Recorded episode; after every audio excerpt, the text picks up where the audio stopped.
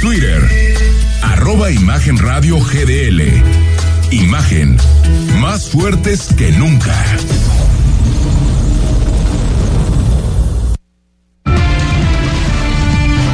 Imagen presenta.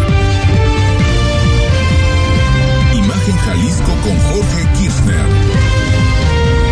La noticia desde otra perspectiva.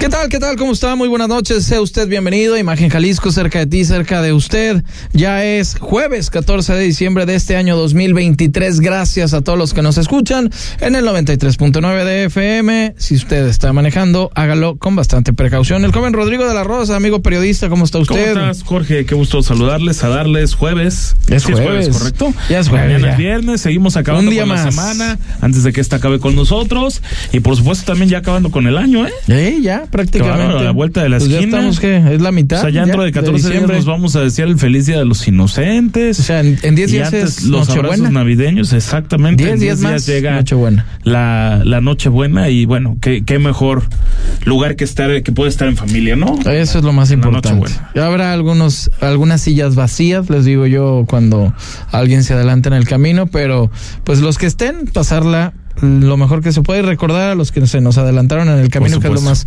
importante. Nos vamos eh, rápido a recordarle nuestro WhatsApp 3333-694-522. Mande sus comentarios, denuncias, sugerencias, lo que usted guste y mande con muchísimo gusto. Rápido, un sabías qué, que me- a mí me llamó la atención porque luego hubo una época en que uno estaba más, más joven, más niño y la palabra Nostradamus era una cosa que nos daba un poquito de morbo. Bueno, Nostradamus nació el jueves 14 de diciembre, según lo que se dice en la historia de 1503, a las 12 del mediodía, allá en, en Provenza, en Francia. Su padre se llamaba Jacobo Nostradame, notario del lugar, y su madre Renata, también de Saint, Saint Remy. Sus abuelos paternos y maternos eran muy sabios en matemáticas y en medicina, y había recibido él de sus progenitores el conocimiento de sus antiguos parientes. Michael o Mitchell de Nostradam, eh, más conocido como Nostradamus, fue un excelente boticario, perfumista y un supuesto adivino francés y consiguió una gran fama en la época al predecir un, con gran exactitud cómo sería la muerte del rey francés Enrique II, entre muchas otras adivinaciones. Dejó varias obras escritas de las cuales son las profecías y es lo que llama la atención de este personaje de Nostradamus. De hecho, había hasta una, no sé si recuerdas Jorge, tú de pero la Rosa, entonces, ha- hace- una serie de televisión de Nostradamus. Oye, pero ahí. hace más de 600 años, entonces ya había charlatanes. Eso dice. Sí, ok, no, está bien, pues, porque de, de repente todavía, todavía está el que le hace caso a, digo, ¿para qué decir? Hay unos. ¿no? Pero ahí que. Llamen al fulana de 01822, tal, Fulana de tal predice que va a haber un sismo y, o sea, chicle Ah, no. pega. Oye, güey, siempre Que- hay sismos. que exactamente, ¿no? Ya de que sean de ocho Que puntos. va a fallecer fulano de tal, que se va a caer un... Ay, por favor, ya. De, de- veras que de- ya de a tiro por viaje. Es- los- es que, los, oye. los disparates. Y bueno, ya, ya sabemos. sí ya yo la muy verdad de desconocía las épocas de, de Nostradamus. Nunca me había puesto a investigarlas. Pero muchas gracias. Ahora ya sé algo. algo Sí, nuevo. bueno, es un. Y ya sé que ya había charlatanes hace más de 600 Sí, años. es ¿verdad? una- era un- bajo el sol, ¿verdad? un supuesto adivino y sigue habiendo varios de Digo, esos. que- sí. qué bueno que fue un gran boticario. No, no, no, no dudo. Fue muy de- famoso, fue, no, sí, fue no, muy me queda, me famoso. queda claro que fue, sigue vigente. Me queda claro que fue muy, muy famoso, pero pues es- eso de vamos a predecir el futuro. sí. No, bueno. Sí, sí, sí, está- Y muchos, muchos lo siguen, el eh, famoso. es, es lo peor del caso. Nostradamus. Y mire, le vamos a platicar algo que ocurrió de allá en Chapala.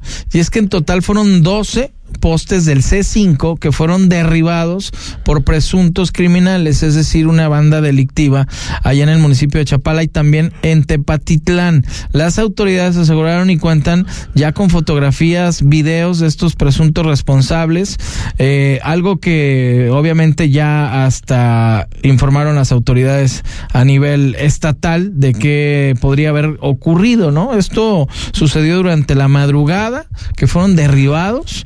Eh, no sabemos Es realmente correcto. con qué propósito, pero situación, señor de la Rosa, que ya se está investigando por parte de las autoridades correspondientes, porque sí llamó mucho la atención A ver. lo que ocurrió. Imagínate nada más que te tumben 12 postes la misma noche tiene un propósito. Y, y sabemos muy poco, sabemos que el gobierno de Jalisco emitió un boletín al, al filo de las 2 de la tarde donde dice palabras más, palabras menos. Personal de los curvanos C5 trabaja en el restablecimiento de la operación de infraestructura vandalizada. 10 puntos de monitoreo inteligente PMI de escudo urbano C5 instalados sobre el corredor Ch- Chapala-Jocotepec fueron vandalizados durante la madrugada del jueves 14 de diciembre. Perdone usted, el daño realizado en nueve de ellos fue en la cimentación, lo que provocó que los postes cayeran derribados. En otro caso se vandalizó el equipamiento instalado. Entre otras cosas, dicen que de forma paralela, por estos hechos se presentó una denuncia ante la Fiscalía del Estado que se espera realicen las investigaciones correspondientes para esclarecer los hechos. Pero ¿qué crees, Jorge? Habiendo dicho que la Fiscalía tiene que esclarecer los hechos, eh, unas horas antes, al filo de las 10 de la mañana, se, se, se preguntó a la Dirección de Comunicación Social de la Fiscalía del Estado. No, no lo pregunté yo, lo, lo preguntó Otro periodista, ¿no? Algunos colegas, concretamente el, el querido a- amigo José Luis Escamilla Ah, le mandamos un abrazo. que, que le- les dice, porque di- dicen los de fiscalía, del tema C5 serían ellos. Ándale. O sea, allá que, pues que, se ellos hagan bolas ¿no? ellos. Usted ya se aventaron la bolita. y entonces eh, hay un mensaje muy interesante do- donde dicen, oye, es como si cuando se preguntan datos de un homicidio, le tengas que preguntar a los deudos, ¿no? Ay, sí. Eh, es que No. así estamos. No, Eh, no, es no, increíble. no, No, claro. No, no, no me sorprende. De, de ninguna manera me sorprende porque ya me los conozco, pero de, de verdad. No, Jorge, no, no, está mal. De, de entrada, eh, eh, está mal ahí todo. De entrada que te vandalicen 10 postes está mal. El- oye, la, la policía de Chapala no está patrullando, No. están papando moscas, la, la policía estatal. O sea, sí, que te tumben 12. vialidad. Oye, te tumbaron no te más des de cuenta, 10. ¿no? Eh, es que es escándalo. Eso de entrada es escandaloso. Sí. Que, el- que el gobierno de Jalisco tenga tan poca información, también. y que la fiscalía te diga, oye, si tienes una pregunta de esto, vete a preguntarle a los del C5. No. También. Y no podemos preguntarles, pero ya les tumbaron los postes, entonces no tenemos ni videos, pues. O sea, como para ver qué fue lo que ocurrió. increíble. Pero ¿sabes cuál es el problema? Es lo que hay detrás. Y si te pones a analizar y lo haces, no se necesita ser tan, tan policía, policía investigador y Nostradamus para saber que quien realizó ese acto vandálico o una banda delictiva es con algún propósito. Entonces, obviamente, tienen que entrar otro tipo de autoridades, como Desde podría luego. ser la fiscalía, porque aquí, ojo, hay algo que se pueda estar planeando o algo que querían hacer y demás. No creo que haya sido nada más, oye, vamos a tumbar unos postes y, y, eh, por un acto vandálico. Eso es un gran delito también. Entonces, eh, creo que sí ahí debe entrar eh, concretamente la autoridad. Obviamente el C5 tendrá algo que ver de, de reparar el daño, de verificar y realizarán sus investigaciones correspondientes, pero si debe de entrar eh, una policía investigadora en este caso porque hay algo detrás de Y todo al esto. C5 no le corresponde investigar, dicho sea paso. Por cierto, le preguntaron al gobernador Enrique Alfaro sobre el tema y dice, leo textualmente, un acto claro de la delincuencia organizada como reacción a los operativos que se han estado ¿Qué realizando. Vamos a recuperar nuestra infraestructura de videovigilancia y vamos a seguir mandando el mensaje de que aquí no hay posibilidad de doblarnos. Vamos a seguir adelante y que vamos a mantener nuestra presencia en estas zonas. Es un acto lamentable, pero al final de cuentas vamos a recuperar esa infraestructura. Bueno, pues yo, yo espero hago votos porque recuperen la, la infraestructura, como también hago votos a que el tema no quede, pues digamos, olvidado, ¿no? Es como, Sí. ah, pues ya fue, hombre. No, no, no, no. O sea, lo que dice ahí el gobernador tiene toda la razón y ahí está una, bueno, fue una respuesta. Pero Jorge, ¿cómo es te- una reacción de algún ¿Cómo te grupo criminal. tantos, tantos postes. No, eso es, Es- es- es que es- Te pueden tumbar uno. Eh, eh, o eh, ponle. Está bien. está uno bien. y se van. Uno, dos. Pero, o sea, eh, esto fue evidentemente Pero, coordinado, ¿cómo tumbas perfectamente 12? planeado, perfectamente orquestado. no, no, no, no. O sea, Y no. la reacción del Estado es a las 2 de la tarde les mandamos un comunicado, como para decir que ya estamos comunicado, que la Fiscalía va a investigar, pero la Fiscalía cuando le preguntas si ya tiene por lo menos una carpeta de investigación levantada, No. te dicen que lo veas con el C5. No, hay que, hay que ver qué fue lo que pasó, porque si es una reacción No, no. de algún Caray. grupo delincuencial, hay que, hay que estar prevenidos y, y que sigan con realmente con las investigaciones la autoridad correspondiente y no se avienten la bolita como suele ocurrir, ¿no? Y bueno, seguimos que el gobernador de Jalisco, Enrique Alfaro, se congratuló por la aprobación del presupuesto de la entidad para este próximo año 2024, un presupuesto de 167 mil millones de pesos. Dijo que Jalisco puso un ejemplo de civilidad. Vamos a oír al señor gobernador políticas del Congreso, porque ayer Jalisco puso un ejemplo de civilidad política, de voluntad para construir acuerdos. Eh, en estos días que hemos visto lo que ha sucedido en congresos como Nuevo León, ayer lo vimos en la Ciudad de México, eh, lo que estaba pasando en el Senado de la República, eh, es cuando uno debería de dimensionar lo que significa las condiciones de gobernabilidad que se han podido construir en Jalisco. Ayer se aprobó el presupuesto, se hizo con voluntad, eh, y creo que se logró eh, un acuerdo por el bien de Jalisco. Así es que ya con el presupuesto aprobado estaremos ya en los siguientes días en, la, en una etapa de afinar eh, planes, programas, proyectos que van a caminar, de hacer algunos ajustes que implicó el proceso final de, de la construcción de acuerdos rumbo al 2024, pero en, en, general muy contento y satisfecho con el presupuesto que nos aprobaron ayer los diputados. Y bueno, también dijo que sostuvo una llamada con la secretaria de Gobernación, Luisa María Alcalde, y agregó que la próxima semana ya tendrían un encuentro en la Secretaría de Hacienda. Así las cosas con el señor gobernador y este presupuesto que, bueno, eh, prácticamente todos los diputados votaron a favor, excepto, excepto una, ¿no? Bueno, y el diputado y coordinador de la bancada de Morena en el Congreso de Jalisco, José María Martínez, mejor conocido como Chema Martínez, algunos le dicen por ahí de Chespirito, así no sé por qué, respaldó los dichos del regidor tapatío con licencia Carlos Lomelí, que la semana pasada en un video dijo que defenderá a la militancia del partido Guinda, que se ha eh, sentido desplazada con la llegada de Hagamos y Futuro en esta alianza de estos cinco partidos. De lo que se apartó fue de las formas y decidió que él acude a las instancias del partido sin especificar cuáles son. Vamos a escuchar a Chema Martínez. Yo no hago videos, yo lo que estoy haciendo es defender exactamente el movimiento, defender a los morenistas directamente en las instancias y, con las personas con donde se debe defender eh, que la participación de los morenistas sea preponderante, sea protagónica y que por supuesto no sea desplazada. Sin embargo, también difiero este, en algún sentido práctico porque creo que las alianzas eh, finalmente sí eh, vienen a abonar, vienen a, a poder darle una suma o hacer una suma a un esfuerzo común que Morena viene emprendiendo hace muchos años. Entonces, aunque la forma, las formas sean distintas, hay una coincidencia con Carlos Domelí. Sin duda, este, eh, el movimiento creo que merece estar eh, en los lugares más protagónicos y preponderantes. Pues resulta que sí están de acuerdo. Sí, ahorita sí. Ahora, ¿no le pegó de gober? ¿Ahora se va a la alcaldía o qué? Es, es correcto, exactamente. Sí, porque eh, él dijo que, que lamentaba que, que Morena haya dado la opción del reintegro, que para él tenían que ser nada más aspirar a ser gobernadores y ya. Pero el primero en lamentar eso fue el primero que aprovechó que Morena no puso candados y ahora le tiró, le tira a la alcaldía de. A lo que pegue, vámonos. Guadalajara. O sea, chicle pega buscando futuro el señor José María Martínez. Si no nos va a volver a cobrar en el IPEJAL, yo creo, ¿no? La, la, que cobraba, ¿no? La, pensión, la pensión FIFI, porque a los 50 años ya lo, ya, ya lo hacía, ¿eh? imagínate nada más. Pero, pero bueno, ¿quién iba a decir que podía haber coincidencias, ¿no? Entre un personaje como Carlos Lomelí y José María Martínez.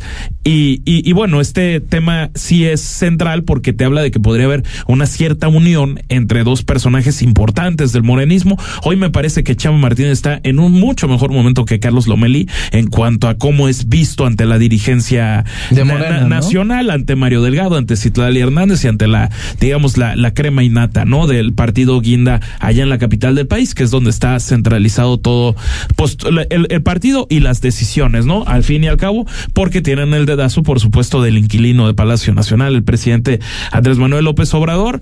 Así que lo que estamos viendo ahora es esta coincidencia de decir, oye, no nos está gustando lo que está pasando. No, pues, ¿Qué es ¿cómo les eso? va a gustar? Universidad de Guadalajara llegas y quieres la decisión de quién va a estar en la capital. ¿También? Pues eso, eso es lo que no les gusta. Bueno, ya se metió Bueno, uno de no olvidemos. Ya se metió uno de futuro. Zapopan, Futuro. futuro. La gubernatura, el Verde. con Claudia Delgadillo. Falta Falta Guadalajara. Guadalajara. ¿Y quién va a ser Guadalajara? pues puede ser Villanueva. Puede ser Ricardo Villanueva, aunque también Hagamos ya pidió que se mida a Mara Robles y por supuesto también al regidor de Guadalajara, Tonatiu Bravo. Imagínate. Y por ahí Que anda conqueteando fue- varios. Que dicho sea paso fue, fue diputado federal por Movimiento Ciudadano y actualmente regidor de, de Guadalajara. De, de Morena hay cinco Por probables. Digo, de los fuertes. A, a- a mi forma de ver es eh, Alberto Uribe. Sí, que yo no creo que esté tan fuerte, ¿eh? yo creo que Más bien realidad serían cuatro, porque ya se va al Senado está, Carlos Lomelí. sí, está Ma- María Padilla y Mariana Fernández, y, ambos. y Chema, eh, y Chema. Chema, Ajá. ok. O sea, Alberto Uribe ya está ahí, ya hizo hasta un video afuera Sí, de. entonces está de, Uribe, De Chema. ayuntamiento. María Padilla. María Padilla quizá la más cercana del grupo Lomelista. Sí. O sea, María Padilla. Y Mariana Fernández. Con, con todo respeto, es, es Carlos Lomelí. Sí. O sea, es el personaje que Carlos Lomelí quiere tener ahí. No voy a descalificarla de ninguna manera en la parte de que la quiere ahí para ser un titiritero. No, no me gustaría ca- caer en eso porque me parece que no hay argumentos sólidos para decir que María Padilla no esté teniendo una trayectoria propia. Creo que ha sido una grata revelación en el Congreso de Jalisco, pero sí es como la ficha central de Carlos Lomelí. Aunque también ahí podría saltar Mariana Fernández, ¿no? Sí, de- exactamente. de, de Guadalajara y que tiene ma- más tiempo en la política que la propia María Padilla. Sí, serían dos y dos. Do- dos hombres, dos mujeres, probables, pero a menos si Pero, a hayan ver, sí. negociado algo por lo del presupuesto entonces, Villanueva o Eh, algo, ok. no sé si se Hagamos, bajó, no, si está se bajó. no está tomado en cuenta en, en Zapopan, no fue tomado en cuenta para la gubernatura y queda y si queda en el hipotético que queda fuera de Guadalajara y te- y queda y ponen a, a, a uno de estos personajes que, ya mencionamos cómo queda el grupo político de la UDG Sí. Na- na- nada más como una como una rémora más de- Claro. del, del morenismo aquí en Jalisco. Eh, eh, es que yo no veo al grupo Pero político de la del- UDG bueno, lo del de dónde sí sale. les toca. Sí, pero pero a ver, el, el presupuesto es un es un tema Es un derecho. que- pero es un tema que se tocó con Movimiento Ciudadano. Sí, sí, sí, sí, sí. O sea, se tocó con el gobernador, por fortuna hubo un acuerdo, Morena lo ve con simpatía, lo va a votar a favor, pero a mí también me queda la impresión, lo pongo sobre la mesa, como una, digamos, una provocación. Ajá. ¿Por qué lo están posponiendo hasta enero? ¿Por qué no se votó estos días? No se, no se va a dar el nombre. O- o- ok, pero ¿por qué no se ha votado lo del presupuesto constitucional de la Universidad de Guadalajara? Mi lectura, y es lo que he podido coincidir con algunos eh, personajes, es que, te, es que te dicen, ok, si la hubieran votado ahorita, ¿qué tal si el rector hubiera dicho, voy por la presidencia Claro. municipal? Y si no la votan en enero, y si la votan hasta enero, te puedes asegurar de que sabes que, el no te subas a la contienda. No, exactamente, no te subas O a sea, la un contienda. acuerdo. Eh, claro, porque, a ver, en MC no son tontos, ¿eh? No, Eh, son- ellos saben ellos saben cuál es el que les puede quitar Guadalajara. Exactamente, y perder Guadalajara, ay, con más que ganes la gubernatura y ganes a Popan y te vaya bien en el Congreso, perder Guadalajara es un señor trancazo para Movimiento Sí, Ciudadano. pasó con Y- PRI y- con, y- con, con Alfaro. Eh, Alfaro supuesto. tenía En Guadalajara 2015. y Aristóteles era el gobernador. Eh, sí, y fue un problema. En 2012 le fue bien a Aristóteles y, y el PRI se llevó Zapopan y Guadalajara. Sí. Pero, pero ciertamente hubo ese cambio que fue un golpe duro para Aristóteles Sandoval, del que a la póster creo que salió bien librado. Sí, sí, sí. Hoy pero, pero desafortunadamente sí hubo a punto de cumplirse tres años de ese triste asesinato del exgobernador de Jalisco, Aristóteles Sandoval. Pero bueno, Jorge, yo me animo a decir, ¿qué tal en, en, en, en una mera especulación? Si lo están diciendo, ¿sabes qué? No lo votamos, porque si lo votamos ahorita y a ti, rector, se te claro. toca decir que siempre no, que vas por Guadalajara y eres sumamente competitivo, las cosas se le pueden hacer muy complicadas a Pero, Verónica. Delgadillo, la abanderada de MC por Guadalajara. Habrá que esperar a ver qué opción se, se toma, ¿no? Pero si se descarta Villanueva, ahí están esas cuatro. ¿Usted a cuál prefiere? que, que parecen que son menos competitivas. Sí. Son menos competitivas. Sí, que para Verónica Delgadillo, sí. Sí, definitivamente. De que Villanueva. Pero bueno, vamos a un corte. Imagen Jalisco, cerca de ti, cerca de usted. Volvemos. Escucha desde tu celular o computadora Imagen Jalisco a través de imagenguadalajara.mx. El próximo 2 de junio de 2024, las elecciones estarán en manos de la ciudadanía. Puedes observar el proceso electoral, recibir y contar los votos de tu comunidad.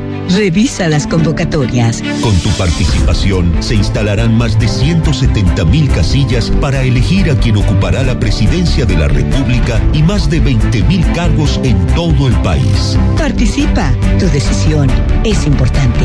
INE.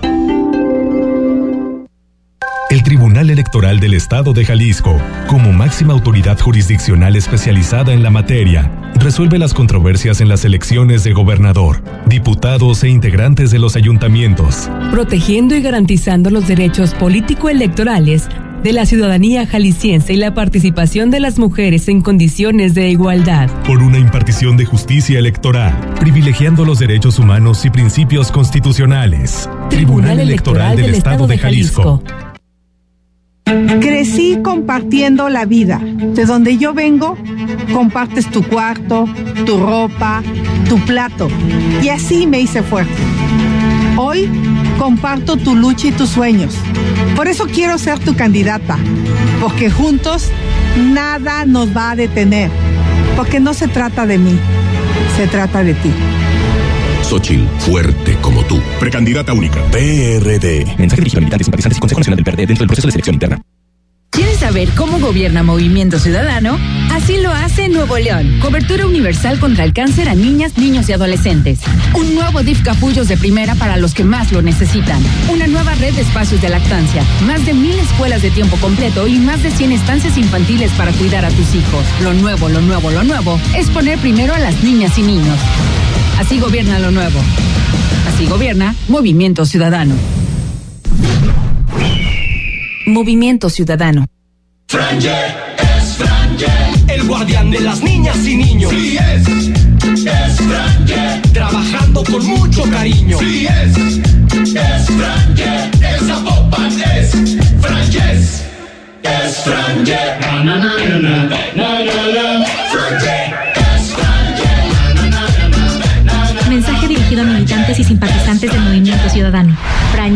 es buen gobierno, precandidato a presidente de Zapopan. Movimiento Ciudadano. ¿Has escuchado de Hagamos, el partido de Jalisco? ¿Hagamos? ¿Quiénes son esos? Somos el partido con presencia en todo Jalisco. Sé de ese partido, pero ¿cuáles son sus causas? Luchamos por igualdad, justicia, educación, libertades y paridad. Yo he visto que son los que se están dando un tiro por Jalisco, ¿no? Date cuenta, somos el partido que hace la diferencia. Hagamos, el partido de Jalisco. Mensaje dirigido a militantes y simpatizantes de Hagamos. En Imagen Radio deseamos que pase felices fiestas. Instagram, arroba Imagen Radio GDL. Imagen, más fuertes que nunca. Periodismo con credibilidad. Estás escuchando Imagen Jalisco con Jorge Kirchner. Imagen Jalisco, cerca de ti, cerca de usted.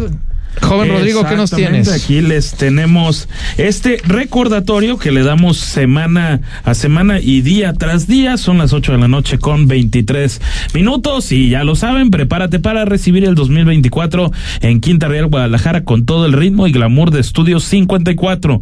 Luz de tus mejores pasos y dile adiós al año viejo en la pista con una fiesta espectacular. Deleita tu paladar con una cena buffet especial, descorche de bebidas, música en vivo y una copa de cortesía. Siente la fiebre del año nuevo por la noche en Quinta Real Guadalajara. Informes y reservaciones al 33 36 69 06 37. Reitero 33 36 69 06 37. Muy bien, ahí está la recomendación de el joven de la Rosa. Y mire, hola señores, buenas noches, soy su oyente Carlos Gallardo. Un abrazo, Carlos Gallardo, y a todos los que nos están escuchando y mandando sus mensajes de WhatsApp. Solo para aportarles que el espíritu de adivinación, que era lo que hablábamos al principio de nuestro Sabías que del famoso este de Nostradamus, dice que viene del diablo, del demonio. Y obvio, la Iglesia Católica lo prohíbe al igual que Dios en su palabra, la Biblia. Bueno, ahí está eh, lo que nos eh, aporta el señor Carlos Gallardo. Muchísimas gracias por la información. Ya lo decía el señor eh, de la Rosa también, que eso de que estar adivinando el futuro, sí, No, no, qué complicado es decir, este año va a temblar, ¿eh? Qué Pues sí. complicadas son las charlatanerías. Este año va a morir algún personaje muy, muy importante pues, y, y lo relacionas luego, luego con, No, con wow, cualquier sí, personaje sí, sí lo predijeron, ¿no? ¿eh? Sí, va a haber maremotos, ¿eh? Y va a haber esto. No, No, no. pues claro. Pues que me digan la hora, la fecha y en dónde, y ahí sí les creo. Pues. Y yo ni así, ¿eh? Ah, bueno. Yo ni así. El presidente municipal de Tonalá, Sergio Chávez, lamentó que no se haya platicado el denominado CIAPA de la basura en la última reunión de alcaldes metropolitanos con el Instituto de Planeación y Gestión del Desarrollo del Área Metropolitana de Guadalajara, es decir, el IMEPLAN, eh, sostenido apenas el día de ayer. Y lo dijo así, lo lamento mucho, lo van a lamentar los habitantes de esta metrópoli porque no se está autorizando. Vamos a escuchar al alcalde de Tonalá.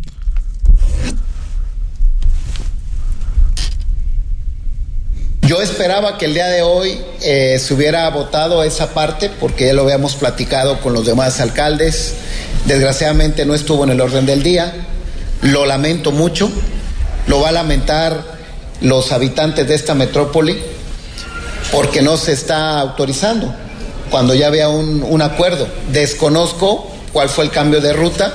Yo sigo empujando, yo sigo creyendo en el, en el CIAPA de la basura, pero desgraciadamente pues no está en mis manos poderlo este, someter a votación, sino en la disposición de los, de los demás actores eh, dentro del IMEPLAN. Pero ¿con- ¿con quién impulsa? Si los que estaban interesados ya no están con los interinos. Lo habíamos platicado sobre todo con, el, con los interinos pues, del Salto de Guadalajara y de Tlajomulco, ¿no? Eh, se había tomado un acuerdo. Y bueno, mire, a pesar de la resolución judicial emitida el 11 de abril del año, este año en curso, 2023, en conferencia de prensa, el presidente municipal de Tonalá, Sergio Chávez, aseguró que seguirán trasladando la basura al predio de El Cielo. Así está. ¿Qué, qué es lo que ha generado situación. pues mucha polémica y descontento también de, de, de vecinos? A ver, Jorge, Claro, a mí, imagínate. A mí lo que aquí me queda es que estamos a 14 de diciembre. El 31 de enero. O sea, remontémonos a enero. El 31 de enero, el gobernador Enrique Alfaro, sin que sea un tema directamente de él, dijo que para mediados del año el IMEPLAN ya debía tener un plan, valga la redundancia, de qué hacer con los residuos finales de la basura, un plan metropolitano, es decir, dónde va a ser el próximo basurero municipal, básicamente, y hasta el momento no tenemos absolutamente nada. No está definido, esa ¿no? es la realidad.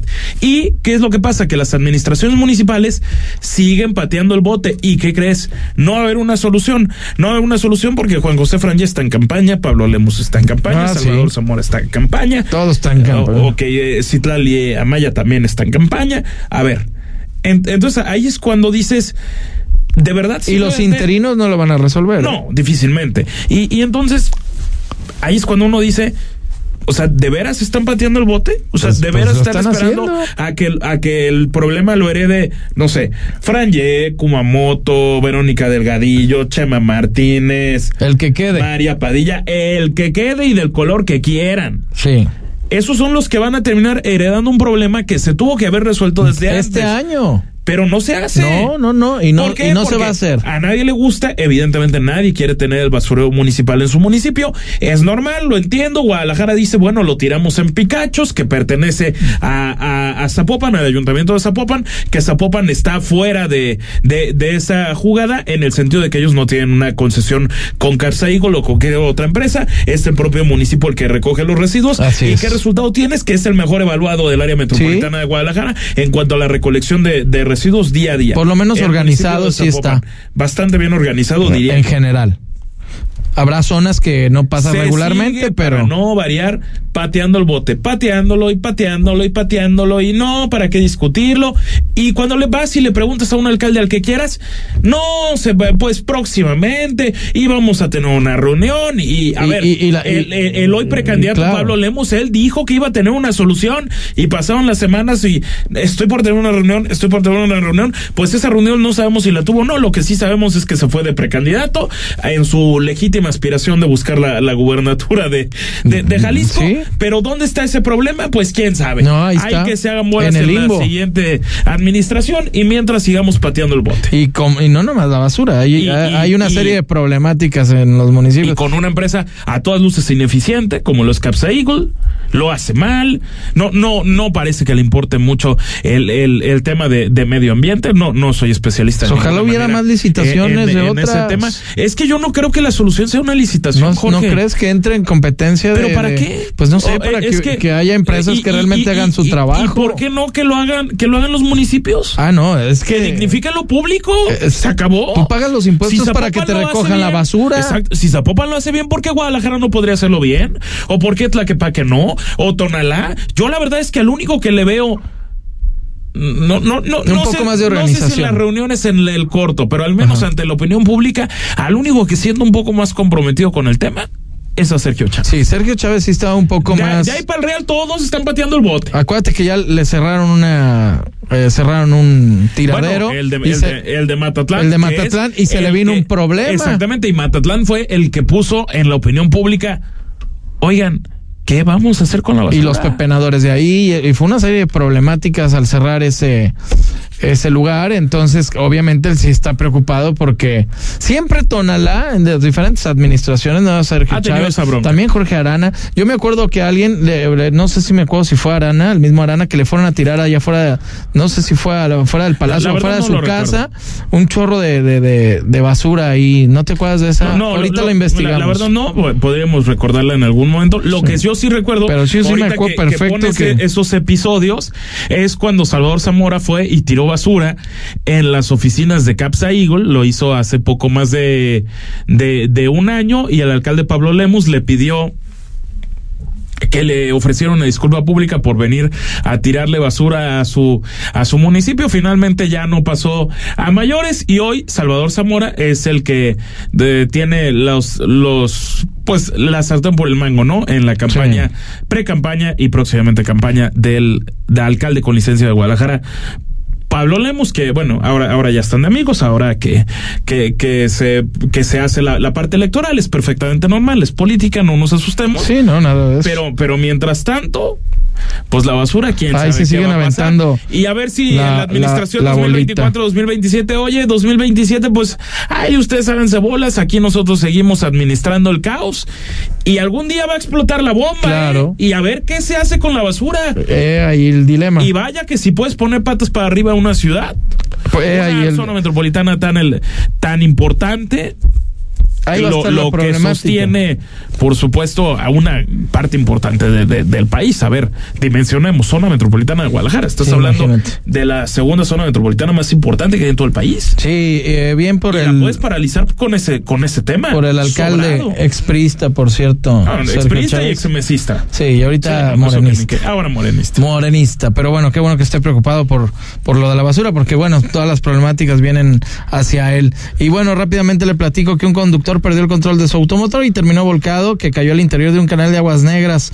El accidente ocurrió sobre camino a la coladera en el, en la colonia La Coladera, precisamente allá en Tlajomulco. Este hombre de 39 años fue rescatado por bomberos y valorado por los servicios médicos, trasladado a un puesto de socorros por una posi- posible fractura en extremidad superior derecha. Además, por las condiciones del clima, presentó hasta hipotermia. Señalaron a las autoridades que al ir circulando sobre la vialidad, otro vehículo lo sacó de la rúa y provocó que cayera dentro de este cauce. El causante, al ver el, el hecho, se dio, sí, a la fuga. No se tienen características de él o ella de este eh, vehículo. Oficiales de la comisaría de la Policía Preventiva Municipal de Tlajomulco se hicieron cargo de este servicio y no fue el único. También durante la madrugada le platico rápidamente que cayó un vehículo a una especie de socavón. Estaban realizando ahí unas obras ahí en la colonia Las Águilas y se fue directo, directo a Loyanco. Eso también ocurrió el día de hoy. Hay que manejar, por favor, con bastante precaución si estamos en época de posadas, pero hay que ser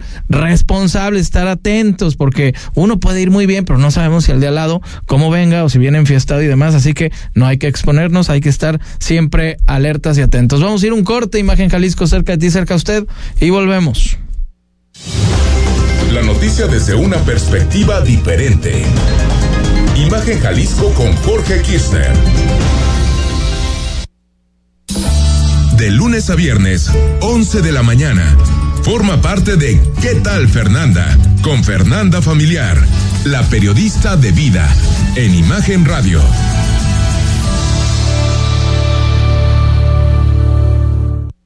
En Akron cumplimos 30 años y más que otro aniversario, es un compromiso constante con un futuro que está en movimiento. Queremos agradecer a nuestros socios, colaboradores y clientes. Juntos, sigamos escribiendo historias con energía, dejando un legado para el futuro. Escucha la voz más saludable de México. Etel Soriano.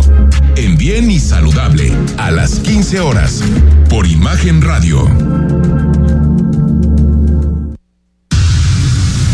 Cerrar es igual de importante que abrir. Terminar el día con el mejor resumen y análisis es lo que buscamos darte en Ya Sierra con Yuridia Sierra. De lunes a viernes, de 9 a 10 pm, por Imagen Radio.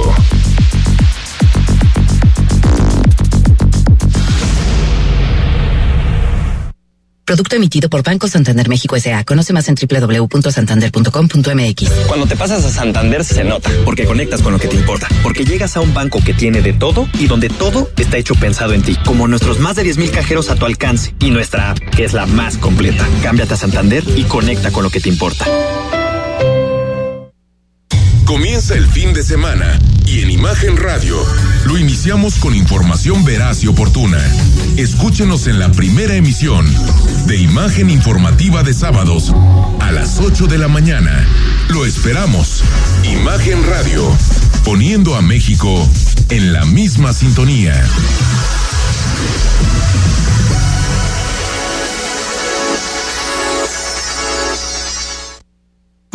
En Imagen Radio deseamos que pase felices fiestas. Síguenos en TikTok, arroba Imagen Radio GDL. Porque mereces escuchar la verdad. Imagen Jalisco con Jorge Kirchner. Qué bueno que continúa con nosotros. Imagen Jalisco, cerca de ti, cerca de usted. Momento de hablar de temas interesantes. Vienen fechas decembrinas también. Nuestra especialista también en cultura, Jessy Martin. ¿Cómo estás, Jessy? Ya, ya, lista. Ya, ya, ya te escuchamos. Platícanos. eh, vienen fechas decembrinas. ¿Qué recomendación nos tienes? Queridísimo Jorge, Rodrigo, qué gusto saludarlos. Oigan, pues esta vez tengo una dicotomía y se las tengo que confesar.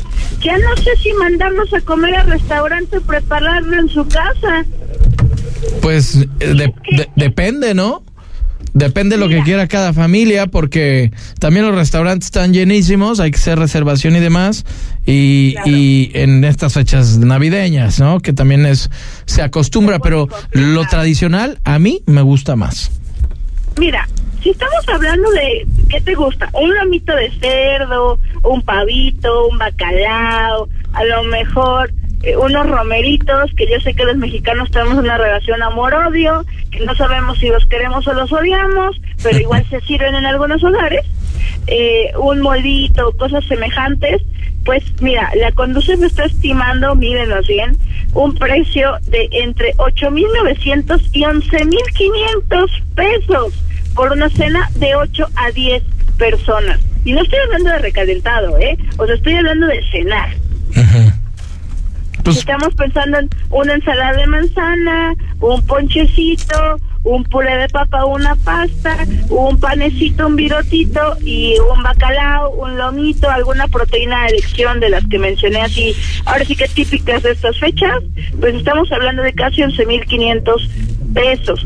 Divídalo usted entre 8 y 9 personas y pues bueno, el cálculo te sale casi casi a una comida en restaurante, ¿no? Entonces, eh, vale la pena sopesar ciertamente en esta Navidad si queremos ir a algún lugar a pedir eh, un menú navideño y vivir la experiencia de que algunos hoteles en Guadalajara te ofrecen, ¿no? Con todo el show incluido y, y algo por el estilo, o bien hacerlo en casa y que sobre un poquito más, porque las amas de casa, pues somos, dicen eh, los venezolanos, juiciosas y aprendemos a hacer rendir la manzana y que si a lo mejor picamos un poquito más el apio y que le bajamos a la cantidad de nuez y que la ensalada de manzana la revolvemos crema con un poquito de mayonesa. Entonces, pues como que ya le vas dando el tip y aprendes a hacerla un poquito más barata sin que pierda calidad, evidentemente, ¿no? Bueno, ya. Entonces, Ajá, sí, dime.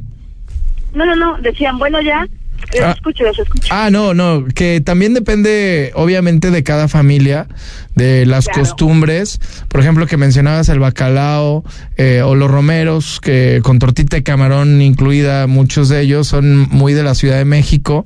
Eso se acostumbra mucho, mucho allá. Va variando también de, de, de acuerdo a la región. eh, de- generalmente, la, la, la cena típica eh, que vemos en las eh, películas, de hecho, de la rosa y demás, es el pavo, o lo que tú mencionabas, la ensalada de manzana y los romeros, el bacalao, pero no siempre es así, van variando cosas, como mencionaban. Por supuesto. Una pierna, un jamón ahumado, eh, eh, depende de cada familia, ¿no?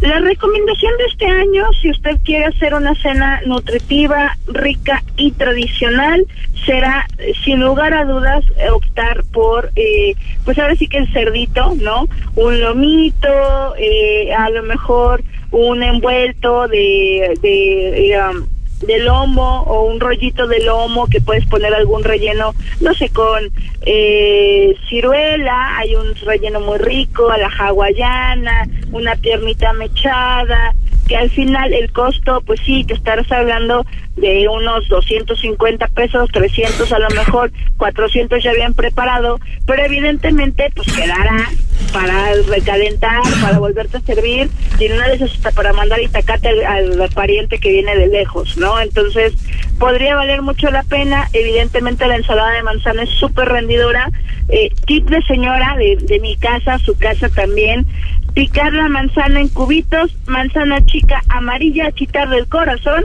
señor, señora, va a ser una maravilla para que su fiesta pues pueda seguir teniendo eh, este toque navideño y evidentemente no gastemos tanto, lo vamos a hacer rendir, la nuez bien picadita. Y Rodrigo, Jorge, si ustedes no se les da mucho esto del ponche, pero también les gusta, en los supermercados hay bolsitas que rinden para 4.5 litros de ponche por 100 pesitos y ya trae toda la mezcla. Perfecto. Pues muchas gracias, Jessy, por la recomendación para esta próxima eh, cena navideña. Que cenen muy rico y seguimos hablándonos por aquí para ver qué se les antojó. Claro que sí, con muchísimo gusto. Gracias a nuestra especialista en cultura, que hoy hablamos, sí, de, de comida, que también le encanta la gastronomía a la queridísima Jessie Martín. Mire, el presidente Andrés Manuel López Obrador designó a Lenia Batres Guadarrama como nueva ministra en la Suprema Corte de Justicia de la Nación, luego de que el Senado rechazara la nueva terna enviada por el Ejecutivo Federal, integrada por Lenia Batres, Berta Alcalde y Heréndira Cruz Villegas. De acuerdo con la ley y después de dos ternas de candidatas presentadas ante el Senado, el mandatario federal debe decidir y decidió a la nueva ministra de la Corte. Esto es por ley. A ver, Rodrigo, un tema que ya lo habíamos eh, platicado. Se mandó primero una terna, rechazan primero uno de estos tres nombres, se manda una segunda terna y ahora, pues ya, ya eligieron. Yo no le quiero decir dedazo porque pues realmente no, es está que no- estipulado no- ante no- la No ley. es propiamente un dedazo porque lo que hizo Andrés Manuel López Obrador no es ilegal. O sea, en estricto sentido se sabe perfectamente que constitucionalmente está establecido que después de dos ternas que son rechazadas, el presidente tiene derecho a elegirla y finalmente lo hizo. El orgullo del nepotismo de Martí Batres es la hermana de Martí Batres, actualmente jefe de gobierno de la capital del país, que quedó en lugar de Claudia Sheinbaum. De- de- digamos que Martí Batres era antes el secretario general y es senador con licencia de la República. Dicho sea de, de, paso, una de las alas radicales de, de Morena, apoderándose de la corte, algo sumamente peligroso, pero que desafortunadamente parece no tener fin. Lenia Batres, una persona que, que se puso a, a, a- a defender y a cuestionar que por qué los ministros ganan tanto, pues entonces que ella se ponga a ganar menos, pero ella no tendrá por qué obligar a ninguno de sus pares a ganar menos. No, por supuesto Entonces, que no. ella, ella con entera libertad podrá donar su sueldo, hacer lo que se le dé la gana, pero, pero bueno, total, yo creo que es una muy mala noticia, porque eh, finalmente se abre la puerta de que aunque siguen siendo tres los radicales de, de, Morena, que no son ministros, ellos están apartados, ellos son operadores de López Obrador, entiéndase Yasmín Esquivel, Loreta Ortiz y por supuesto ahora Lenia Batres en lugar de Arturo Saldívar Lelo de la Rea, que ahora es un básicamente un propagandista de Claudia Sheinbaum. Yo Totalmente. Creo, yo creo que Jesús Iba Herzog Márquez lo, lo definió perfectamente. Lo que hizo Arturo Saldívar es No, uno hombre. de los actos de indecencia pública más, más grandes de los que se tenga memoria. Me Es que inmediatamente se fue a tomar una- salió ahí la foto con Sheinbaum. Y cual, en cualquier democracia medianamente funcional, ojo, medianamente funcional, lo que hizo Arturo Saldívar sería un escándalo de proporciones bíblicas. Sí, claro. Y aquí no pasa nada. De ministro pasaste a ser la vocer, el vocero de una precandidata a la presidencia de ¿Y la cuántos República. años puede estar Es sin que trabajo? ¿Dos? ¿O cuántos? Escandaloso. Se ¿Arturo supone Saldívar? que dos. Dos años, Se supone que dos en la, en la parte de que no podría ser procurador general de la República, pero está claro que Arturo Saldívar va a orquestar, yo creo, que destruir a la corte como la, la- como la es actualmente para que se convierta en una ápice de la cuarta de la autodenominada 4T. Sí. Me parece francamente escandaloso lo de Arturo Saldívar lo de la REA. Ya para qué encontrarle más adjetivos, No, creo ya. que ya, Ya fue. es un tipo francamente inescrupuloso, inescrupuloso. Sí, terrible. Pero pero terrible, bueno. terrible, vergonzoso lo de Arturo Saldívar. Y, y- vergonzoso. Y, y, y bueno, eh, Obrador tenía todo el derecho, él mandó sus ternas, la rechaza la Suprema, pues bueno, entonces ahí ya se concretó eh, que Lenia Batres Guadarrama es la nueva ministra en la Suprema Corte. En otro tema le platico que niega la secretaria de Gobernación, Luisa María Alcalde, que con el nuevo censo de desaparecidos estén eh, desapareciendo a los no encontrados y por el contrario, han descubierto gente que realmente no debería estar en estas listas. Más de ocho mil ya estaban en su casa y 197 en centros penitenciarios, como en el caso del líder del cártel de los Zetas, este narcotraficante conocido como el famoso Z40. Vamos a escuchar. ¿Cuáles son los resultados después de este esfuerzo? La localización de 16.681 personas. Es decir, en estas 16.681 tenemos la certeza de su paradero. Se dividen en cuatro grandes rubros. Primero las que encontramos en su domicilio a 3.945. Aquellos que encontramos con un informe de defunción 4.134.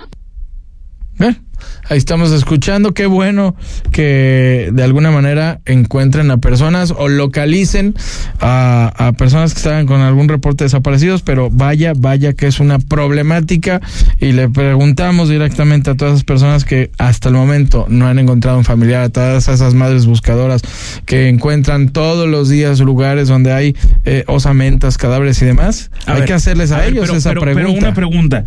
¿Cuántos desaparecidos hay en Jalisco oficialmente? Oficialmente unos 15 mil. Ok. ¿De, de verdad encontraron nada más 16.600 personas desaparecidas? Imagínate. O sea, a ver. Por Sí. favor, y, y, y, y qué? Y, Si aquí nada más son y- 15,000. Y, el atole con el dedo, ¿con qué nos vamos a tomar? ¿O No, qué? no, o sea, no, no, no, por favor, no, no. Ahí no, sí no nos podemos disfrazar. Qué poca seriedad. De, de lo que está haciendo Luisa María Alcalde, la verdad la tenía en otro concepto a la secretaria de, de Gobernación. Me parece desafortunadísimo. Yo no le creo. Yo, yo no me voy a tragar el cuento. Sí están muy de- de dudosas que en Jalisco esas hay cifras. 15 mil desaparecidos y que en el resto del país de- y, y hay y que en todo el país hay 16 mil. O sea, 15 mil en Jalisco y 1600 el resto. No. ¿De veras? Ay, por favor. No, no, no. Eh, a mí me parece francamente. Bueno, no, ya. Ya no te enojes. Total, es que- Joven es de que- la Rosa, ya no La le verdad, es de indignante. Sí, sí, es sí. indignante. No, y lo digo por las familias que tienen una persona desaparecida. Parece. ¿eh? No, no. Es que es un tema demencial lo que estamos Ese viendo. tema demencial. es muy sensible. Muy, muy sensible. Pero aquí Va- no Vaya, les porque importa. se vuelve eh, eh, solo las familias que están viviendo una situación así, con la esperanza todavía, aunque pasan los meses, los años, de encontrar o de saber dónde estará su familiar, es estar muertos en vida. Es terrible. No, no, Terri- te lo digo porque he hecho muchos reportajes con personas directamente. He estado en las primeras marchas de la glorieta de las y los desaparecidos ahí en Niños Héroes. Me ha tocado vivir No, de no, cerca todo todo eso, No, es que es- estar afuera del CEMEFO, eh, de que te hablan las madres, desde casos, desde que ya reconocí Sí, el y- y brazo y, no me lo entregan. Ya, o sea, ya no le busquen, ¿eh? Solo 16 mil desaparecidos No, y ya. No, no, no. es, francamente. un tema muy delicado. terrible. Muy delicado. Vamos a ir a un corte, imagen Jalisco cerca de ti, cerca de usted y volvemos. Porque la noticia no descansa. Imagen Jalisco con Jorge Kirchner. Si te gusta el básquetbol, béisbol, los autos y todos los deportes, y no solo quieres saber de fútbol, te invitamos a que escuches todos los domingos de 8 a 10 de la noche Imagen Deportiva por Imagen Radio, poniendo a México en la misma sintonía. En Akron cumplimos 30 años y más que otro aniversario, es un compromiso constante con un futuro que está en movimiento. Queremos agradecer a nuestros socios, colaboradores y clientes. Juntos, sigamos escribiendo historias con energía, dejando un legado para el futuro.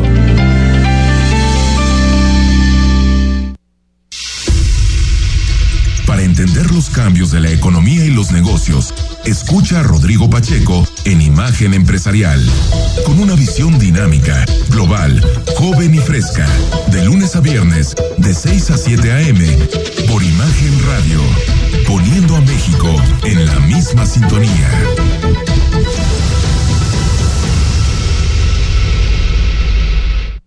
Producto emitido por Banco Santander México S.A. Conoce más en www.santander.com.mx. Cuando te pasas a Santander se nota, porque conectas con lo que te importa, porque llegas a un banco que tiene de todo y donde todo está hecho pensado en ti, como nuestros más de 10.000 cajeros a tu alcance y nuestra app, que es la más completa. Cámbiate a Santander y conecta con lo que te importa. El sábado, 4 de la tarde, escucha lo mejor de ¿Qué tal Fernanda? Con Fernanda Familiar, la periodista de vida, en Imagen Radio. En Imagen Radio deseamos que pase felices fiestas. Entra a nuestra página web, imagenguadalajara.mx y mantente informado todo el tiempo. Imagen, más fuerte que nunca. Periodismo con credibilidad. Estás escuchando Imagen Jalisco con Jorge Kirchner. Qué bueno que continúa con nosotros, Imagen Jalisco, cerca de ti, cerca de usted. Y déjeme platicarle que el Akron Fireballs Experience presentado por Sketchers se consagró como uno de los eventos más importantes del golf aquí en México. La culminación de este memorable torneo tuvo lugar el pasado martes 12 de diciembre en punto de las 5 pm ahí en las instalaciones de Porsche ubicadas ahí en Avenida Patria. El momento cumbre fue la entrega de este premio, el principal obviamente de, de Akron, Fireballs Experience 2023 en Porsche. Fue una Porsche valuada en aproximadamente un millón setecientos mil pesos. Qué maravilla. Este exclusivo reconocimiento fue otorgado en virtud del espectacular Only One logrado por José Francisco Solís en el hoyo 14. Un momento, sí, que cautivó a todos los espectadores. El evento este culminó con un momento especial y permitió a los asistentes compartir ahí con Francisco Solís la experiencia única de este Only One. No cualquiera lo hace, créame. Y el golfista brindó detalles sobre cómo logró esta hazaña y expresó sus emociones en ese momento tan especial. Muchísimas felicidades. Y hablando pues del golf, vámonos con Rafa Moreno a los deportes. ¿Cómo estás, Rafa? Buenas noches. ¿Cómo estás, Jorge? Rodrigo, amigos de Imagen Jalisco, un placer saludarlos. Información eh, de último momento. Chivas se ha quedado sin director técnico. ¿Cómo, Belko cómo, Paunovic- cómo? Belko Paunovic ha renunciado. No, hombre, a ay, la ay. dirección técnica. Tenía- estabas muy de buenas hoy. Es, es información, es información eh, fresca. Ya, ya, ya. Pero ya lo dijo Ya Chivas. ya oficializado. ¿Ya? Está Ut- fuera o sea, ya hay boletín. Ya. Ay, cabrón. Bueno. Y entonces, ¿quién queda eh, interino? ¿Qué vamos a hacer? Él habría renunciado desde el martes. Pero no, no era oficial. no era oficial, estaban en ese, digamos, estira de floja y pues evidentemente tratando de, de, de solucionar eh, esta, esta situación.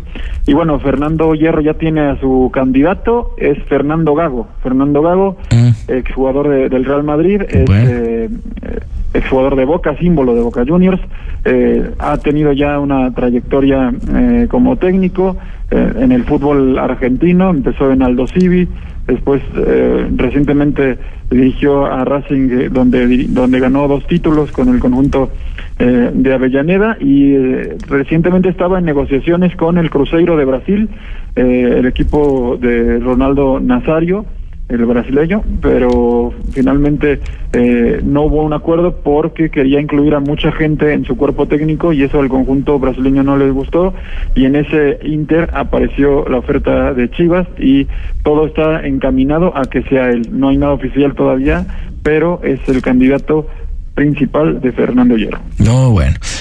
Ah, ah, ¿Te acuerdas cuando la llegada de Almeida?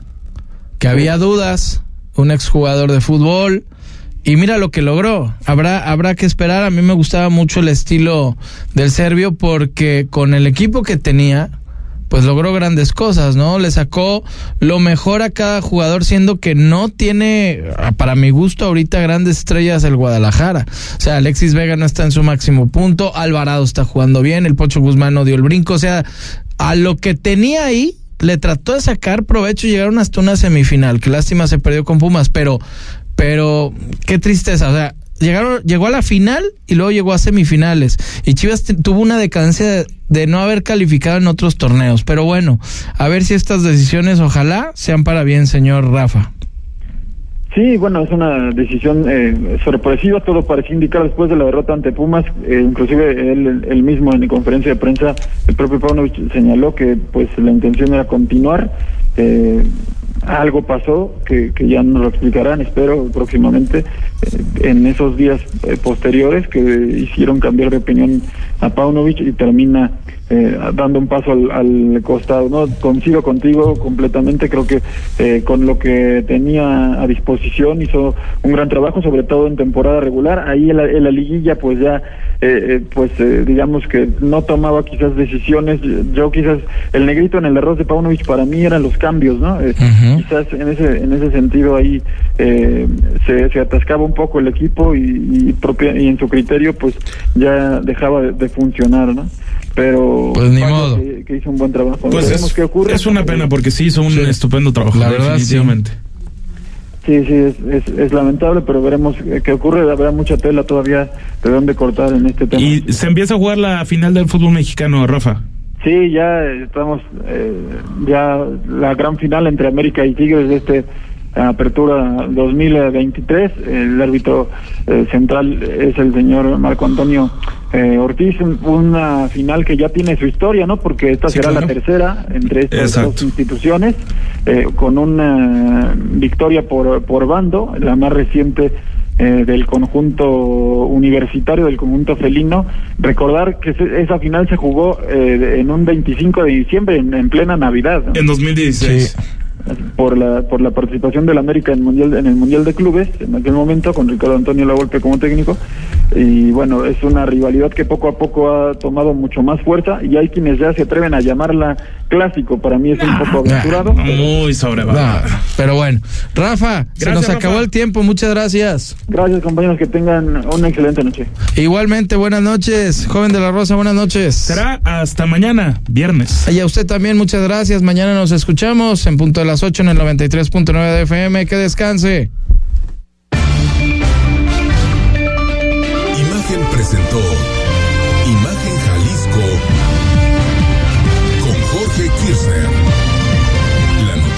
desde otra perspectiva.